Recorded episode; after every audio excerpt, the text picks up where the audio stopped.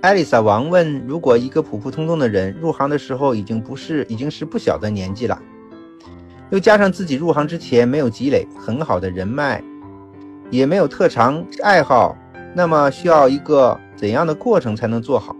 这个过程如果按照老师的方法和系统做下去，大概至少要多少年才能做得比较轻松和有不错的业绩？这个问题是因人而异的啦。能力的提升不是一个标准化的过程。”啊，因为我们人啊不是机器人，不是简单的插入一个代码的芯片，它就能够整齐划一，达到一个统一的水平。每个人的学习能力不同，啊，经历不同，啊，悟性不同，嗯，内化能力不同，执行力不同，都会决定了他学习的过程以及他和获得良好结果的一个过程时间长短。但是毋庸置疑的是，我们必须。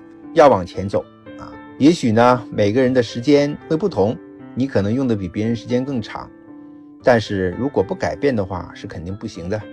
如果说你偏要问我这个过程大概需要多少年才能轻松和有不错的业绩呢？我觉得至少要有五年的时间啊！为什么这么说呢？因为五年的时间啊，是我在这个行业当中啊建立自己系统的一个平均的时间。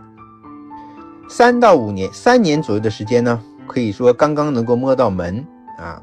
保险行业啊，是一个非常残酷的行业。前三年的时间里面，其实是乱糟糟一片啊。你能够维持自己的温饱，就很不错了。那第三年、第到第五年之间呢？就是慢慢能够懵懵懂懂的明白一些啊，在逐渐的完善你自己之前的一些系统，收入呢也会逐渐稳定下来。到第五年之后和十年之间，就是可以去发力的阶段了。